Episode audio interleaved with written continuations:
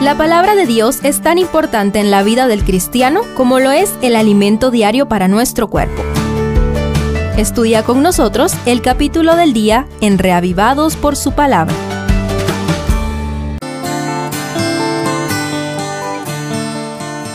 Marcos 10 nos hace un breve recorrido del ministerio de Jesús en Perea antes de su último viaje a Jerusalén. Estudiemos las lecciones que se desprenden de la interacción con distintas personas. Primero, los fariseos y el divorcio. Después de ubicarnos geográfica y temporalmente, Marcos señala en el verso 2. Unos fariseos se acercaron a él para ponerle una trampa y le preguntaron, ¿puede un hombre divorciarse de su esposa? según la traducción en lenguaje actual. Es obvio que no creían en Jesús como Mesías y se proponían ridiculizarlo, además de condenarlo a muerte por alguna palabra. Pero el maestro aprovechó para dejar claro, citando Génesis capítulo 2, la solemnidad del matrimonio heterosexual, monógamo y permanente, establecido por el Creador. Sus palabras asombraron a los discípulos. ¿Cómo lo ves tú? Segundo, los niños y el reino. Sumamente indignado, el Señor reprende a los discípulos por rechazar a los niños de tres maneras en los versos 14 al 16.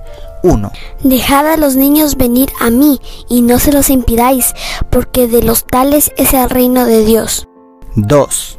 De cierto os digo que el que no reciba el reino de Dios como un niño no entrará en él. Y 3. Tomándolos en los brazos, ponía las manos sobre ellos y los bendecía. De este modo, Jesucristo puso en alto el lugar de los niños en su reino por su humildad. Tercero, el joven y las riquezas. Maestro bueno, ¿qué haré para heredar la vida eterna? Se arrodilló preguntando a un joven en el verso 17. Después de explicar que nadie es bueno y la importancia de guardar los diez mandamientos, Jesús responde a su más profunda inquietud en el 21. Una cosa te falta, anda, Vende todo lo que tienes y dalo a los pobres, y tendrás tesoro en el cielo. Y ven, sígueme. Lamentablemente, el joven se apartó con tristeza porque tenía muchas posesiones, lo que da lugar para enseñar a sus discípulos cuán difícil le es entrar al reino de Dios a los que confían en las riquezas. Según el verso 24, y a ellos para preguntar, ¿qué recompensa tendrían por haberlo dejado todo para seguirlo? Y para nosotros, ¿cuáles son las expectativas respecto a las riquezas materiales? Cuarto, los discípulos y la ambición. Después que el Hijo de Dios dijera que se burlarán de él, lo azotarán, lo escupirán, lo matarán, pero al tercer día resucitará.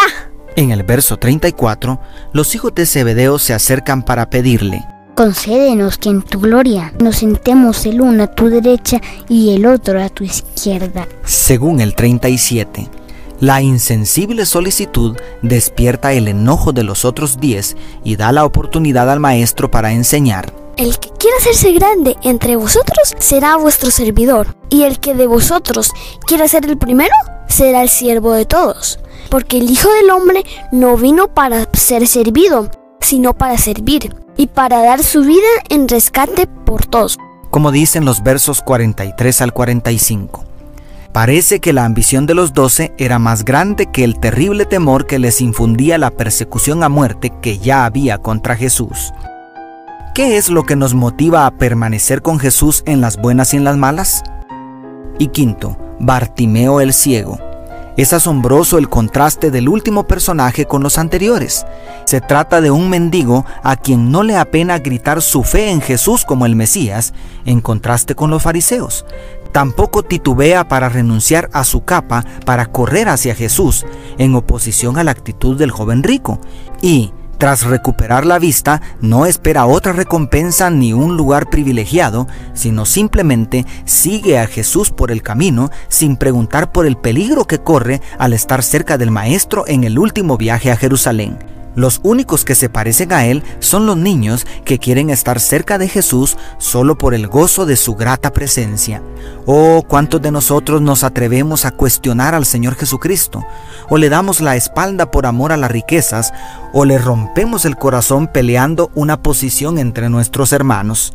Definitivamente, una cosa nos hace falta, amarlo de todo corazón a Él para poder desprendernos de todo lo demás y seguirlo.